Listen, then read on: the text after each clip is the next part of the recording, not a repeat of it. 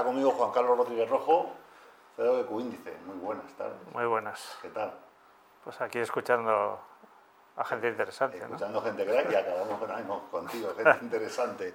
Bueno, Carlos, eh, compartíamos que con todo esto de la crisis hay empresas que están enfrentándose a un problema grave que es ir perdiendo mercado, ir perdiendo clientes y lo peor de todo es que muchas empresas no saben por qué.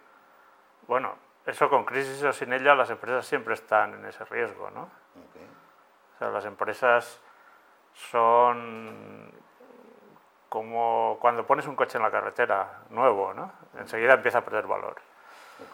Eh, y, además, objetivamente, empieza a desgastarse en todas sus partes. Hay una fricción natural debido a su funcionamiento, lo más visible son los neumáticos. ¿no? Por muy bien que lo conduzcas, eh, ese, desgaste lo va a experimentar. Y, y, entonces, para mantenerlo en, en, un estado suficientemente bueno como para que sea útil, pues hay que hacer cosas. ¿no? Y esto a, las empresas les pasa lo mismo. Las empresas se empiezan a desgastar. Con la interacción con el cliente supone una fricción. Por su eh, naturaleza. Sí, una fricción natural. Eh, derivada de que las expectativas del cliente siempre tienden a la disonancia. O sea, tú le estás dando al cliente un servicio excelente, hay un primer momento de reconocimiento, incluso a veces el cliente exagera tú no eres de 10, eres, eres de 20, o sea, esto es eh, Están impresionante. La primera vez que compran y tal. Pero enseguida hay un proceso adaptativo que es muy rápido. Se acostumbran a lo bueno. Eh, sí, porque dicen, bueno, si he tenido esto, ¿por qué no?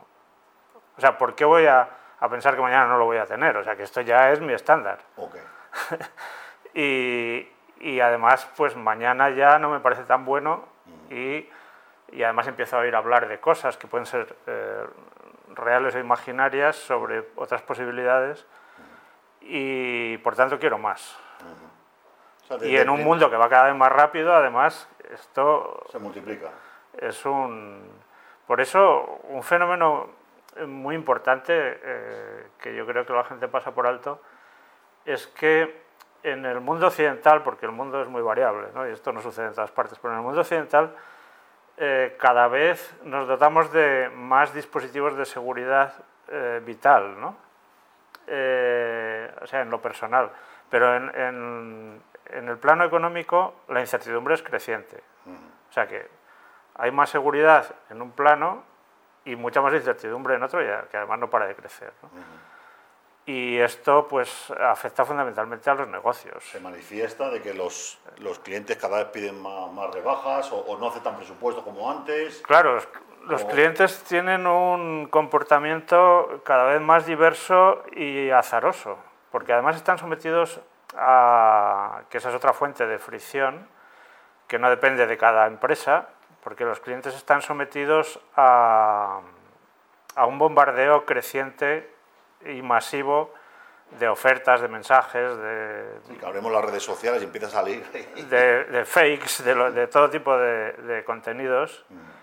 Y eso nos afecta a nosotros. Pero la gente cree que compite, eh, si te dedicas a vender chocolate, crees que compites con el del chocolate. No, compites con, con todo. No, no, solo por los, no solo con todos los alimentos, sino con todas las fuentes de gasto posibles. Mm. Porque la gente lo que tiene ante sí es un innumerable, eh, una innumerable cantidad de, fuentes de gasto, o sea, de, lugares o de cosas a las que puede aplicar sus recursos. La cartera es solo una. Y, entonces tú vas a comprar chocolate, pero se te cruza de repente eh, unos auriculares que también a lo mejor necesitas y entonces puedes tomar una decisión instantánea sobre que... ¿Cómo cambiar eso?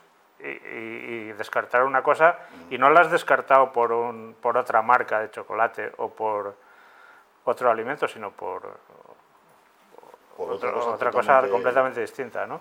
A mí me preocupa lo de, los puntos de contacto que has dicho, porque al igual que un coche, bueno, se toca el suelo con cuatro ruedas, cuando un cliente nos compra, nos compra algo, por ejemplo, vamos a poner ejemplo de un restaurante. Tú vas a un restaurante y ya desde el primer momento ya hay un punto de contacto, que es que te hacen esperar ahí a que venga el metre, a que te asigne una mesa, y ya empieza una percepción, ¿no? Oye, a ver cuánto tarda esta gente, te sientas, la otra percepción siguiente que es, me han puesto cerca la ventana o hay una mesa que me gusta más. No, bueno, en, la- en todo momento empiezan a pasar cosas. A ver, la percepción tiende a ser global. O sea, tú, los, los consumidores no van a los sitios a hacer una auditoría. Que ese es un error que cometen muchas empresas.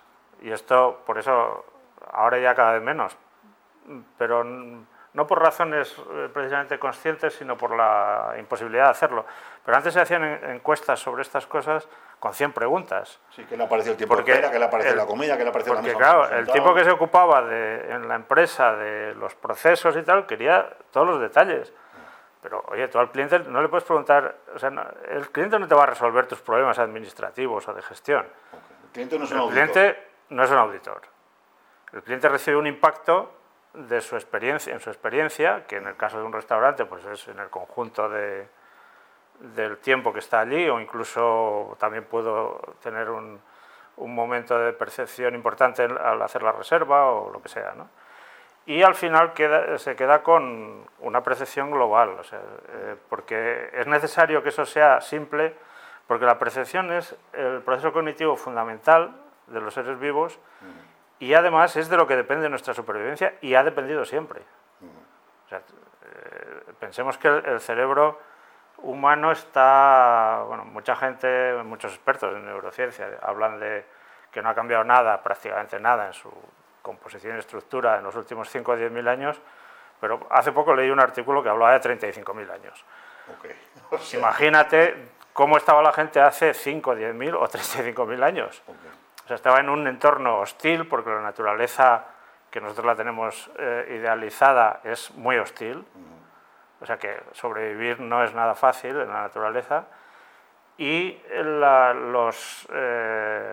las cosas que hay que hacer en, en un medio natural para sobrevivir son, eh, exigen decisiones instantáneas. O sea, si tú ves en la oscuridad o en la semioscuridad unas, unos puntos luminosos, pueden ser muchas cosas. Una pantera. o Pero como sea el tigre y tú interpretes que no, ya no vas a tener otra oportunidad de equivocarte.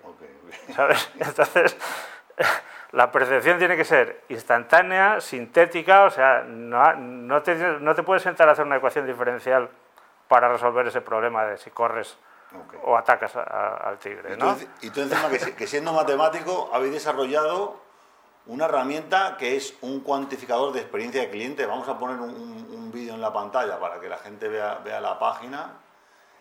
Eh, y, tú eres defensor de que para saber si un cliente ha tenido una buena experiencia o no, o cuál sido su percepción, que solo hay que hacer una o dos preguntas, no hay que hacer muchas más. Sí, claro, porque la percepción es, es así. O sea, la percepción es, hay un, cualquier cambio en, el, en tu entorno inmediato, eh, que es un cambio relativo, o sea, es un cambio en relación con, con cómo estás tú es- eh, viviendo esa experiencia. Y tú recibes un impacto. Y ese impacto tú lo registras con un signo y una intensidad. Que eso responde a, a- Tú cuando quieres saber algo que, que te interesa de mi experiencia, ¿qué me preguntas? Oye, ¿qué tal te ha ido esto? ¿no? Esa sería la pregunta. Esa es la pregunta, la pregunta coloquial. ¿Qué tal te ha ido? ¿Qué tal te ha ido? Eh, y esto es lo que hacemos con la gente que nos importa todo el tiempo. Oye, ¿qué tal esto? ¿Qué tal te fue el día? ¿Qué tal tus hijos? ¿Qué tal la familia? ¿Qué tal el trabajo? ¿Qué tal en la universidad? ¿Qué tal lo que sea? En el viaje que hiciste. Y la respuesta se mueve en un eje eh, que tiene un- una parte negativa y una parte positiva. Te pueden decir, pues, no me hables, ha sido fatal, un desastre. O, nada, fantástico, o bueno, más o menos. O sea, que hay un, un- hay un signo y una intensidad. Ok. Y eso contiene lo que se refiere al registro del impacto, pero además hay un elemento que está indisolublemente unido a eso. Como la percepción, como decía antes, si- sirve para sobrevivir y para sobrevivir tú tienes que tomar una decisión, necesitas hacer una interpretación de lo que está pasando. Porque no porque recibas un impacto, eso ya con eso, ¿ahora qué hago? Como gallo Me- sin me- cabeza. Me, me ha ido bien. me ha ido ¿Empieza a dar vueltas en círculo o a correr aleatoriamente o cómo? No. Tienes que hacer una interpretación de eso. O sea, aquí lo que está pasando es que eso es un tigre. Y, Ok. y entonces, y que además en la posición en la que estoy solo me queda atacarlo. Ok. O en la posición en la que estoy puedo, eh, puedo protegerme, ¿no? Eh, entonces esa interpretación no es volitiva, o sea, yo no la, eh, no la hago porque quiero, mi cerebro la hace automáticamente. por eso es indisoluble del, del impacto. Entonces las preguntas son ¿qué tal? Y la siguiente, si tú me preguntas qué tal y yo te digo, pues ha sido un desastre, ¿tú qué haces? ¿Qué, ¿Por qué? ¿O qué fue Claro. eso desastre? Porque si ahora te pones a hablar de otra cosa, yo entiendo que no te interesa nada. Ok. O sea, eso rompes la comunicación, porque rompes la lógica de la percepción. Ok. O sea, me tienes que preguntar qué ha pasado para que eso sea un desastre.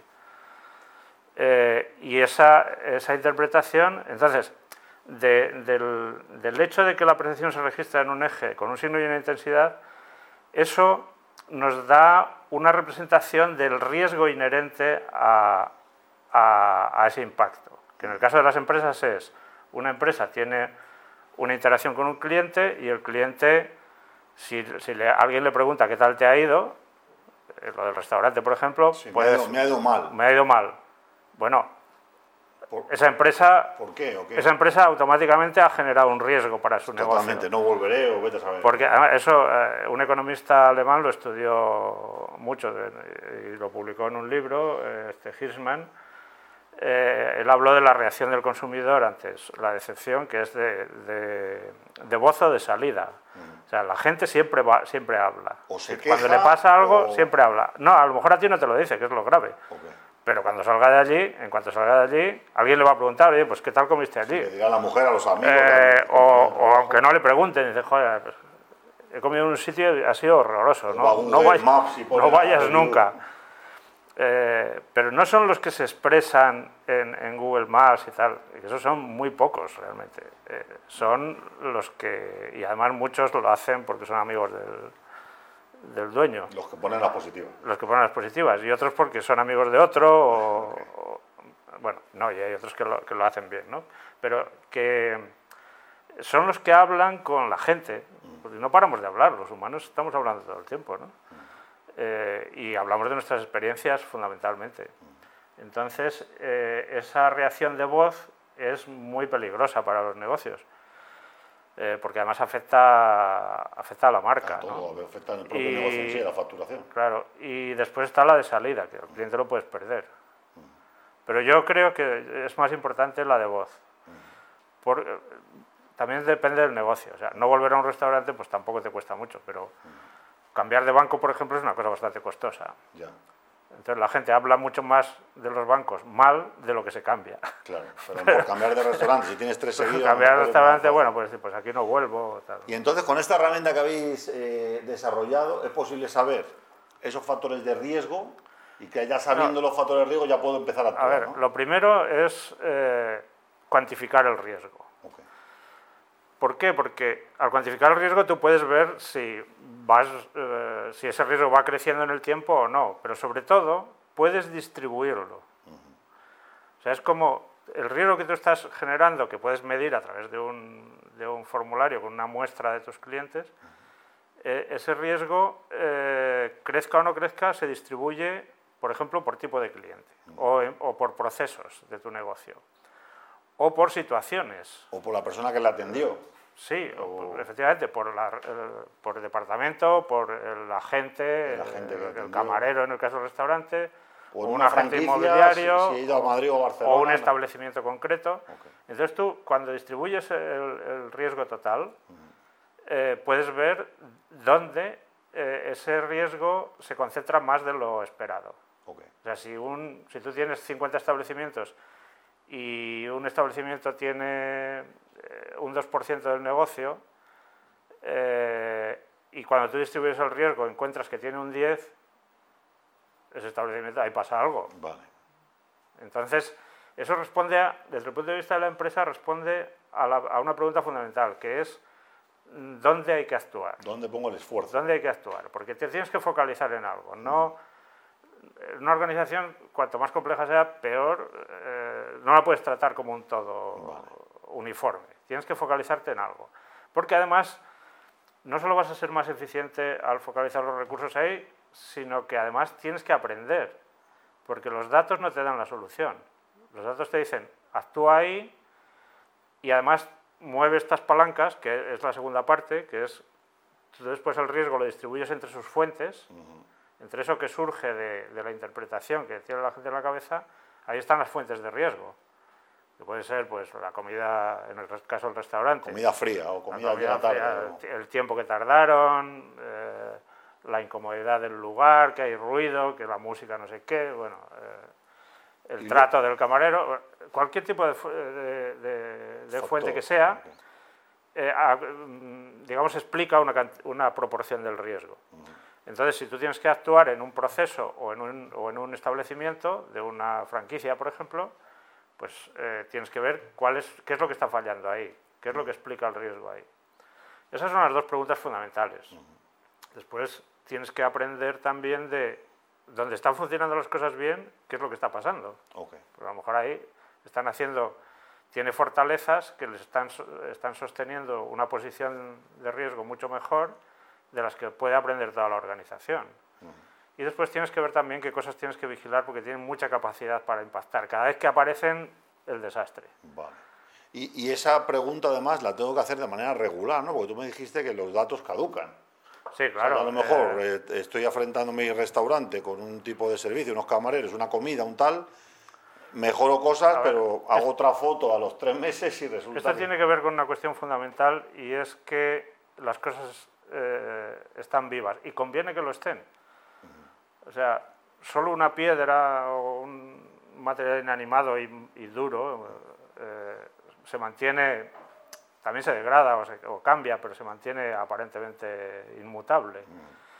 Pero en el otro extremo están, estamos los seres vivos. Los seres vivos, decía el premio Nobel francés este mono, eh, creo que fue el premio Nobel de Biología en los años 60 del siglo pasado, decía que lo que caracteriza, una de las cosas que caracterizan más específicamente a un ser vivo es su capacidad para autorrepararse.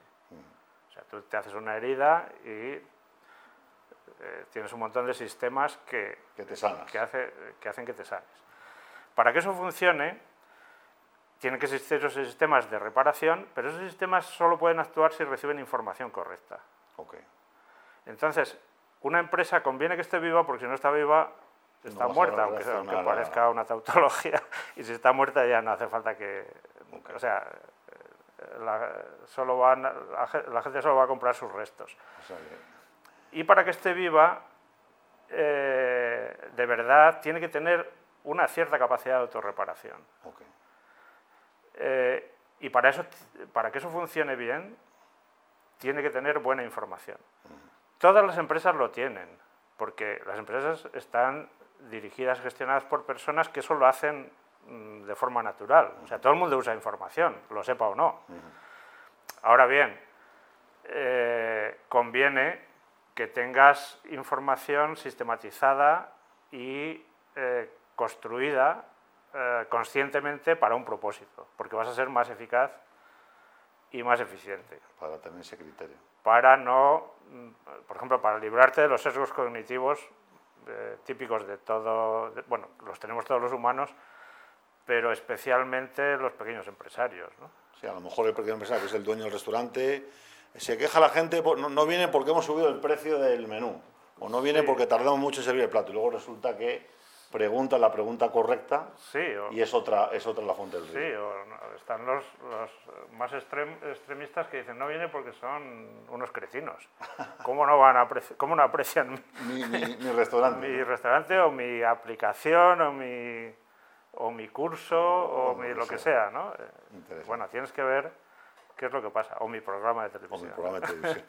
pues muchas gracias, Carlos. Bueno, si queréis más información de esto, en Tinku estamos eh, eh, fomentando este cuantificador de experiencia de cliente diseñado por el equipo de, Carlos Rojo en Coíndice. Dejaremos un enlace en la entrevista y quien quiera más información pues agenda una, demo y... Sí, hay que decir que, bueno, esto, eh, hay una aplicación web que, que, permite acceder a la información mm. de una forma muy fácil y muy eficaz para tomar decisiones, pero que la metodología subyacente es una metodología probada en muchas de las empresas más importantes de España desde hace muchos años. ¿Lleváis, ¿Cuántos años lleváis en Cuíndice? Nosotros llevamos ya más de 30 años. 30 años. Y esto, esta, la metodología eh, eh, que está debajo, detrás de, esta aplicación, tiene, la empresa ha cumplido 32 años ah. eh, hace un par de meses y esta metodología tiene 30 años ya. Ok, o sea que y ha evolucionado en algunas cosas, pero los conceptos básicos siguen, siguen estando vigentes. Y en la medida en que se, se, acoplan bien a lo que es la, el proceso al que aluden, que es la percepción, seguirán vigentes mucho tiempo. Y eso no cambia en, millones de años. Podemos cambiar pues la forma de, de, producir los datos, la, la, la, forma de mostrarlos. Sí, la, tecnología para captar el dato, pero que realmente la percepción funcione igual de hace La percepción funciona igual que hace 10.000 años. Pues muchas gracias, Carlos.